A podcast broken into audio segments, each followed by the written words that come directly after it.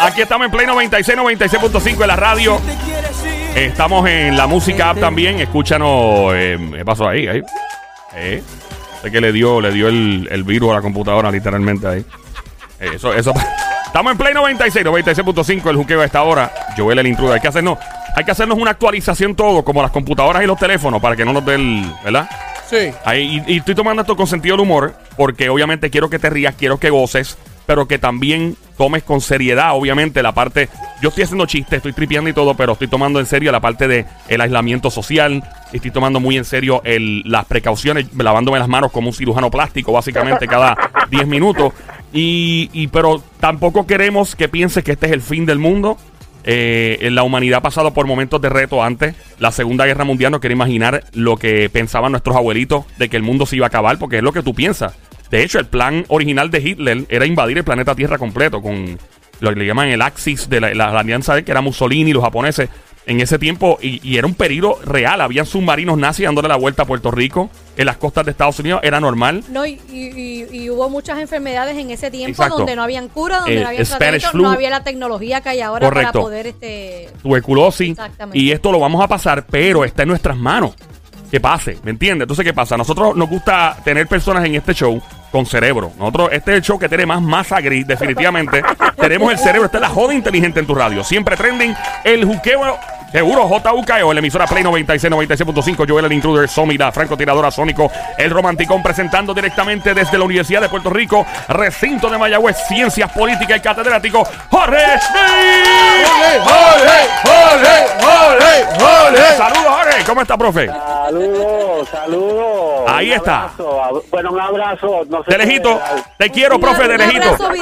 De lejito, de lejito. Profe, eh, antes de entrar en todo lo que vamos a hablar en los próximos cinco minutos o menos sobre la posibilidad de una ley marcial en Puerto Rico, estatal o federal, eso lo hablamos ya mismo, pero de los momentos trascendentales de la historia de la humanidad donde se consideraba que había una posibilidad de que el mundo se fuera a acabar. Esto se, se trata entre ustedes los académicos, se, se habló de los momentos, las coyunturas históricas donde la humanidad estuvo al borde de que se fuera a pique, o sea, esto se habla.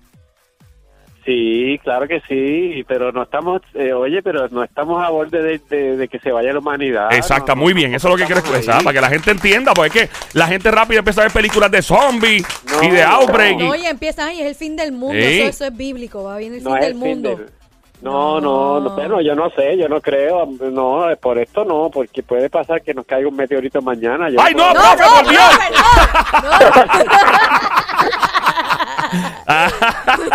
Ese es el colmo, mano. Ese sería el colmo. No, no, no, no, no, Eh, no, no va a pasar. Esperemos que Dios que no. Eh. Oye, esa es lo que me asusta, que Ah. hay muchas cosas que hablamos Sí. aquí. Esto es como los Simpsons. Sí, después Es volvemos otra vez, damos Ah, para atrás. oye, Mira, ¿te acuerdas que hablamos tal cosa? Pero no, Sí. profesor, no. Los no, Simpsons no. pasa eso, que ellos ponen un episodio hoy y 20 años después pasa.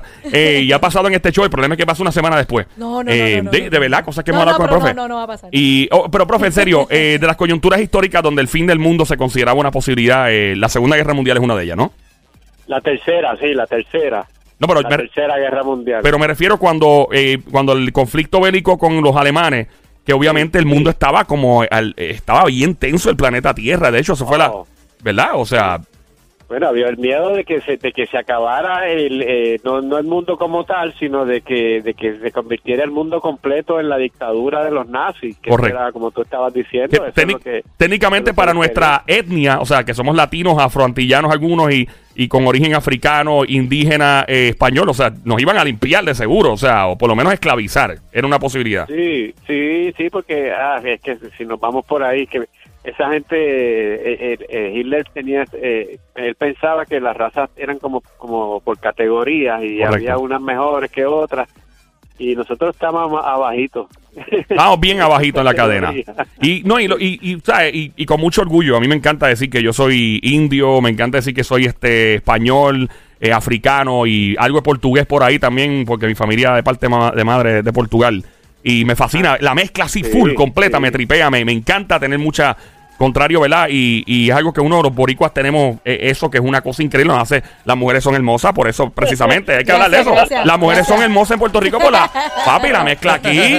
Oye, los americanos son locos con las, lati- con las boricuas y los afroamericanos también las ven y dicen, diablo, no me las robes. No, pero en serio. No, no, eh, el tipo no sabía lo que el tipo no sabía lo que estaba diciendo. Claro. un disparatero. Además, eh, eh, ya se sabe científicamente que mientras más combinación de genes tú tienes, mejor. Exactamente. Enfermedades, Claro. todo, Es mejor, no al Definitivo. revés, como él decía. El tipo no- pues estoy orgulloso de es ser verdad sato.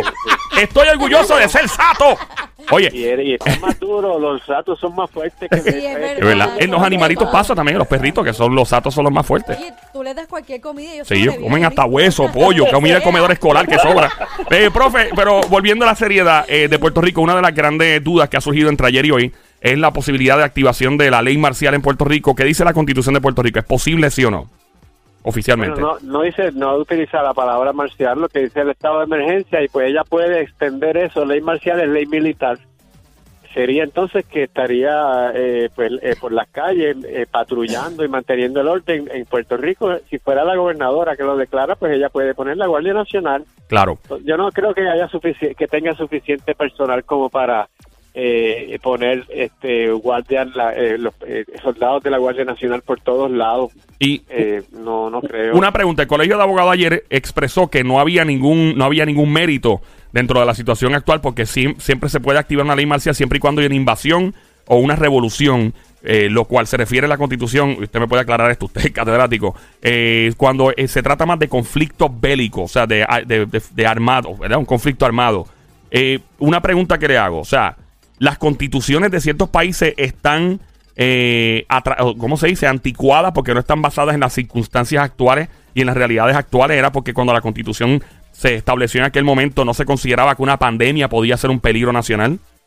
No, no, pero, pero claro, hay que ir adaptando, hay que, por eso es que de vez en cuando hay que hacerle cambios. Pero aún así, yo, yo, yo, yo pienso que sí, que se puede justificar, que no tiene que ser eh, que es- estrictamente una invasión o algo así, que también puede ser cuando la vida, porque al fin y al cabo eso es lo que se trata, que una invasión o algo así pone en peligro la vida y la propiedad de los habitantes de Puerto Rico. Pues esto está poniendo eh, peligro la vida de los habitantes y propiedad también, porque si no se puede ir a trabajar, se pierde riqueza, la gente no cobra.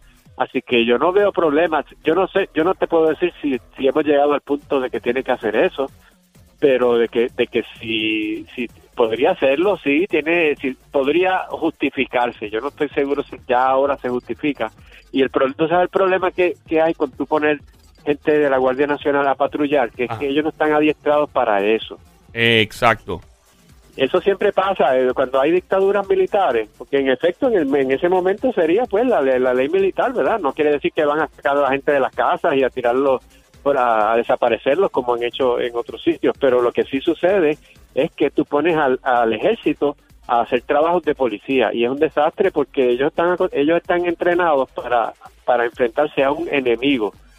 Entonces la policía está entrenada para enfrentarse a civiles que son sus amigos y también a los criminales, pero es bien, tiene que ser bien distinto. Entonces, eh, no, eh, no me gustaría que lo hiciera porque se prestaría para que a alguien se le fuera la mano porque realmente piensa que puede hacer X cosas y, y se le va la mano con alguien y an- están armados y todo.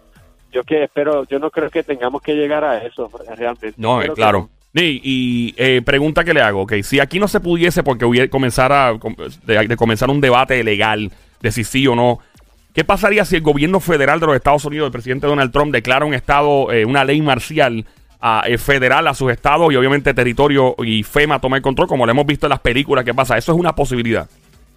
Eh, sí, es una posibilidad. No creo tampoco que tenga suficiente para ocupar el país completo. Tendría que usar la Guardia Nacional de los estados y eso. Podría hacerlo, pero eh, el- yo no creo que tengan la necesidad. Tienen suficiente policía para aplicar la, la regla de que la gente no salga, porque eso es todo lo que tienes que hacer, que la gente no salga a la calle. Entonces, eh, no, eh, tú lo puedes hacer, si tienes una policía adecuada, tú puedes hacer eso, quizás tú, eh, te pueden dar un apoyo eh, logístico, ¿sabes? Ayudar este, este, con almacenes o lo que están haciendo en algunos sitios, ¿verdad? Pero me, me, me, me preocupa que las pongas a hacer trabajo de, de policía, porque eso es, es otra cosa bien diferente. Eh, y ahora yo creo que, que más bien lo que tienen que hacer en Estados Unidos es, es cerrar todo ya de una vez. Todavía hay montones de sitios que, que están tomando medidas tibias.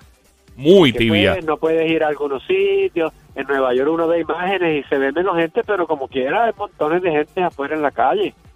Eso ya no puede, eso ya no debe estar pasando. Y no necesitas una ley marcial para tú hacer una campaña bien, bien fuerte y poner la policía por ahí y el que vea en la calle le dice, mire, ¿qué usted hace aquí? Para la casa. Y, y vas, tú sabes, porque al fin y al cabo ya después la gente lo, lo asume porque porque es bastante fácil de explicar por qué es que tienen que hacerlo. No, no es como que no, es un no se ve como un capricho del gobierno. Eh, Sí. Pero yo insisto que, que tienen que medir, tienen que medir el problema. Todas esas medidas son buenas, pero si el problema no se mide, si no hay, si de verdad no tienen un sistema para hacerle pruebas a mucha gente y rápido, entonces estas medidas que son malas, a nadie le gusta eso, que, le prohíban salir a la calle, esas medidas entonces van a tener que extenderse varias semanas o meses más. Mientras más rápido detecten el problema y lo contengan, menos tiempo tenemos que vivir así. Claro. Exacto. O sea, que hay que ser, o sea, nosotros mismos estamos en el juqueo, by the way. El show se llama El Juqueo, lo que está escuchando es Juqueo, J-U-K-E-O. Lunes a viernes, 3 a 7. Escucha a Joel, el intruder de la emisora Play 96, 96.5. A esta hora, eh, el profesor Jorge Schmidt, experto, eh, profesor de ciencias políticas en el campo de la ciencia política y catedrático, Universidad de Puerto Rico de Mayagüez. En este caso, uno tiene que aplicarse el, el extremismo en, en términos de la solución, o sea, de una, de una estrategia eh, extrema eh, y autoimponerse, ¿verdad? El, el uno estar lejos de la gente eh, para que esto se acabe lo más rápido posible. Iba a decir Eh, algo, Somi. no, añadiendo a eso, Ajá. que en Estados Unidos he visto varias personas que no han tomado la decisión de que no pueden salir y que ciertas cosas van a cerrar y la misma gente está tomando la decisión de, ¿sabes qué? No lo han notificado, no han dicho que no se puede, pero yo como persona Ah, sí. responsable voy a dejar de salir o voy a trabajar desde mi casa y están tomando por lo menos esa acción. Pero Claro. no todo el mundo piensa de esa manera. Sí, esa O sea, responsabilidad porque, pública. porque dicen, ah, pues si no me lo han dicho, pues no lo voy a hacer. Pero también nosotros Claro. podemos tomar la decisión de decir, ¿sabes qué? Yo voy a aportar mi granito de, de verdad, de no salir. Y, eh, otra pregunta, ¿ha visto Claro, claro. lo del eh, los cheques que le van a enviar a los ciudadanos en Norteamer- este, Estados Unidos, que se acerca a los mil dólares más o menos como un alivio por parte del, ¿verdad? del gobierno de Estados Unidos? ¿Sabe algo al respecto o está muy prematuro esta, esta situación? El presidente Trump lo dijo que él creía que era buena idea darle, pasarle, enviarle un cheque de mil dólares a todos los, a todos los, eh, los ciudadanos en los 50 estados. Él de los estados. Ahora sería trabajo de Jennifer González allá en, en el, eh, allá en Washington tratar de convencer, porque eso tiene que pasar por una ley, tiene que pasar por el Congreso, de convencer allá a la gente de que incluyan a Puerto Rico en eso. No- eh, no- vendrían buenos que le llegaran a todos, que nos llegaran a todos un chequecito de mil dólares en el correo. Eh, sería una chulería para lo- chulería. Ay, eso da para bastante rollo de papel de baño. o sea, No, yo no lo gasto en papel de no, baño. por eso da para bastante rollito. Eh, eh, Lo que no puedes dar- lamenta- lo que no puedes usar es para darte un viaje. eh, no, Exacto, no, eso no. no, no, Increíble, no, ahora que los no, pasajes no. están a pescado bombao a 10 Imagínate, pesos. Mira, sí. no. Óyeme, increíble, la gasolina está en el piso, los pasajes baratos y uno no se puede viajar. Maldita sea. Injusta la vida. Pienso que Dios tiene sentido del humor a veces. Eh, profe, algo más que quiera añadir a todo esto, a esta situación, esta pandemia mundial. Eh, una pregunta, eh, y lo, lo hablamos ayer, vuelvo y pregunto.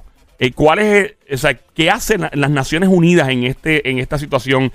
¿Qué, qué entidad, o sea, qué entidad puede crear eh, un, un enlace, ¿verdad? De país en país. O sea, porque hay países que tienen hostilidad con otros. Por ejemplo, Estados Unidos es hostil con Irán. Pero hay alguna entidad que. Porque yo escuché que inclusive hasta el gobierno de Israel eh, estaba hasta en conversación. Eso fue lo que escuché. No, no estoy muy seguro, pero que había hasta una coordinación con el gobierno de Palestina y Israel para poder controlar la pandemia. Y escuchar una cosa así, esas dos partes que siempre están en, en- en conflicto. O sea, no sé si sabes sobre esa parte, pero eh, escuché eso. eh, y, y- y que llegue a ese punto donde dos países que básicamente siempre están hostiles. eh, fue lo que vi, que hay una, un cierta coordinación. ¿Qué usted piensa a nivel mundial si las Naciones Unidas deben meter las manos y decir, mira, este... eh, crear como un organi o sea, crear algo de emergencia para que todos los países estén enlazados uno con el otro. ¿Hay algún movimiento que sabe al respecto? Sí, la, la ONU tiene la, la, la Organización Mundial, Mundial de la Salud, que esa es la que tiene investigadores, tiene médicos y ellos trabajan con todas esas epidemias, el ébola, el SARS, la fiebre aviar, fiebre eh, porcina, todo eso, esta no es la, primera ni va a ser la última, lo que pasa que así de intenso. O sea que ya ellos tienen un, andamiaje internacional de médicos y de enfermeros y toda una cantidad de gente que cuando pasa esto se activan y empiezan a ir a los países donde los dejan que eso es el que tú, el que, el que les permita entrar. Y este, y están ahora mismo están en como la última vez que, que, vi estaban como en 40 países llevando mascarillas este pruebas llevando test kits de eso y dándole eh, como adiestramientos a, lo, a la gente a, a los, los secretarios de salud de cómo manejar este tipo de cosas llevan médicos eh, y esa, esa eh, no se ve como amenazante a la mayoría de la gente porque no es como que un país viene aquí a mandarte cosas, sino es como el, eh, la comunidad internacional completa y tiene mucha reputación. Claro. que, y ellos tienen también la Organización Panamericana de la Salud, que esa está aquí en América solamente, especial para nosotros. Así que, digo, tienen recursos limitados, ellos no van a contener todo esto, pero pueden dar un apoyo grande. Y aquí eh, pues eh, en Estados Unidos no entraron porque ellos tienen su propio sistema, ¿verdad? El CDC. Así que ellos tienen su propio sistema de pruebas y eso, pero para muchos países en desarrollo eso es básicamente el, eh, la única herramienta que van a tener. Y, Israel hizo eso porque le conviene, porque los palestinos viven, ellos viven en el mismo sitio, ellos no están separados realmente. Claro, sí, está la, franja de Gaza, esa Sí, están adentro, porque la, está la franja de Gaza que está en el, que está en el mar, ¿verdad? Ahí en la, en la, costa. Pero adentro, adentro están los, eh, los, otros, los territorios de, del, de al lado del río Jordán, que eso eh, está adentro. Para tú pasar de uno al otro tienes que pasar por Israel, o sea que están ellos, les conviene. Eso se va se, le pega a todo el mundo ahí. Eso no es algo que tú puedas contener dentro de Palestina solita. Y esto es un enemigo en común del planeta Tierra y hay que verlo de esa forma. Es la primera vez que, sé que yo vi la película Independence Day, yo me acuerdo la película Independence Day, parece un chiste lo que voy a decir, pero es real. Me acuerdo que en Independence Day tú veías diferentes países aliados, los aviones de combate aliados contra un enemigo en común que eran los aliens y obviamente pues no estamos gracias a Dios peleando con extraterrestres, sería el colmo. Pero eh, eh, y se veían aviones de combate de diferentes naciones peleando. Entonces, eh, él, eso obviamente es una película, pero hay que verlo así. Hay que ver que todo, por eso es que pregunté, todos los países tienen que estar al día y si tienes una buena idea, por ejemplo, yo si fui, yo fuera el presidente de un país, un gobernador, lo que sea, llamar a, un pana que sea otro, mira papi, aquí estamos haciendo esto, está funcionando, si, si quieres tratarlo allá, porque debe haber una coordinación mundial. Siento que, por ejemplo, lo de los espacios aéreos que están trabajando en Puerto Rico, la gobernadora Wanda Vázquez creo que solicitó a la FAA que por favor, a la comisión, a la Federación de, Aviación, ¿verdad? Que cierren el espacio aéreo de Puerto Rico y lo restrinjan. Creo que la última vez que se hizo fue el 11 de septiembre, que se cerró la aviación por una semana y pico. y, estaba, y estaba leyendo, creo que como 65, no tengo el número exacto, 65, 68 vuelos fueron cancelados. Ah, sí, cancelados. 9 mil y pico personas ya no. También, también en las aerolíneas están parece que tomando acción de si no van a cerrar completamente, pues nosotros como aerolínea pues vamos a cancelar ¿verdad? Los vuelos, aún así se pierde dinero, pero aquí ya va más allá del dinero. Es, por la salud y, la vida de las personas. Definitivamente. pero el dinero no el dinero es importante también. Claro. no, eh, o sea, no solo por, por, Sí, dime. No, no, no, que yo digo que sí, que obvio el dinero es importante, pero que no, no enfocarse en que, wow, se va a perder el dinero si es temporero, se va a perder por un tiempo, pero mientras eso siga sucediendo, más contagios y más, yo, más Yo creo que es un asunto de buscar la mejor, eh, o sea, para tampoco para eh, sanar la herida, el, el, de sangre económico, ¿verdad? Eh, si le podemos llamar así, la hemorragia económica. Es buscar una solución, es como hacer un cirujano. que hay una hemorragia aquí por un torniquete. Exacto, por un momento. Por un torniquete, se va a seguir perdiendo, ¿verdad? Eh, pero buscar una solución porque obviamente no queremos em, eh, esta crisis de salud y que se complique obviamente por la escasez de dinero y de fondos también porque hablemos claro, estas pruebas van a costar chavo. Eh, y, habría que convencer a estas corporaciones, estas supercorporaciones que van a crear estas pruebas o las crean para que las donen y las regalen, que algunas corporaciones han tenido la cortesía, por ejemplo, de crear el, alcohol etílico este, el, que se usa corporaciones de, ¿verdad? de destilerías de alcohol, de tomar, pues han creado estas iniciativas y creo que de hecho Disney acabo de ver que aportaron toneladas de comida, eh, las están donando y esa eh, creo que es la iniciativa que deben tomar las corporaciones que tienen billetes, porque eventualmente el dinero vuelve a fluir. Y, y, ¿verdad? y nosotros queremos que en un futuro, cuando miremos para atrás, digamos, esta crisis estuvo brutal, pero tales corporaciones, wow, mira cómo se portó. Y uno se convierte en cliente de esas corporaciones porque lo celebra. Eh, dice, wow, se portaron bien en esa crisis, pues yo voy a comprarte ahora porque te ranqueaste conmigo. Claro, y no lo estoy, no lo estoy viendo, como se dice, que es algo permanente. Claro. Sino es, algún, es, un, es como un golpecito, como dice uno, temporero. o golpezote, ¿no? Sí. Temporero, pero sabiendo eso mismo, de que cuando nos recuperemos, que eso va a pasar, ahí uno dice, pues sabes que voy a, voy a invertir y voy a consumir en eso, en esa gente. Inclusive, que en dónde fue, en, eh, cuando hubo las inundaciones de Texas, vivíamos en Nueva York para eso, eh, que hubo un, una- un huracán y unas inundaciones, un dueño de hoteles de Atlantic City, en New Jersey, donó las habitaciones para toda la gente que no tenían casa allá. Y yo digo, claro, o sea, obviamente está haciendo algo que es muy bueno, pero eventualmente si yo voy a janguear y yo fui una de esas personas y voy a janguear en Atlantic City, créeme que voy a pagar para quedarme en ese hotel Claro. eventualmente. So, a la larga sigue siendo un buen negocio. Exacto. Está haciendo algo bueno por la humanidad, pero se convierte en un negocio, en un ecosistema de, de dinero que va a seguir fluyendo. Profe, eh, ¿algo más que quiera añadir? Sí, que hay, hay quien no se puede recuperar, no todo el mundo Sí. pasa eso. Hay empresas pequeñas Claro. que quiebran, que quiebran. Y ahí quedó. Hay, hay, hay individuos que sus finanzas personales quiebran Food porque no cobran Sí, sí. en estos días. Entonces yo creo que, que la gobernadora y cualquier persona que esté ahí, ya lo están haciendo en algunos países, ya tienen que empezar a tomar medidas, como esto que dijo Trump, de mandarle mil pesos a la Claro. gente. Hay que ya, hay que eh, pensar ya, no como que, bueno, eh, eh, yo como gobernadora, yo el tema económico yo lo manejo después cuando acabe esto. No, No, no, tienes no, que no. trabajarlo simultáneo, porque hay una cantidad de gente que si tú no los atiendes ahora, después no se pueden recuperar. Exacto, y son efectos a largo plazo y permanentes. Profe, un placer como siempre. Gracias por estar con nosotros. Redes sociales, la gente loca con ver los videos y contactarlos siempre. Usted tiene, eh, usted es el rector de la Universidad de Juqueo, politiqueo de Juqueo, y tiene un mi- miles y miles de estudiantes escuchando en el aire y quieren seguirlo. Vamos a ver. Sí, ese diploma hay que, hay que ganarse. Rapidongo. Lo Cuéntenos. consiguen en, en eh, eh, hashtag analista de política, en Facebook, en Twitter, en YouTube y en, y en Instagram. Ahí está. Fuerte el aplauso para el señor profesor Pi, que se oiga. Juqueo.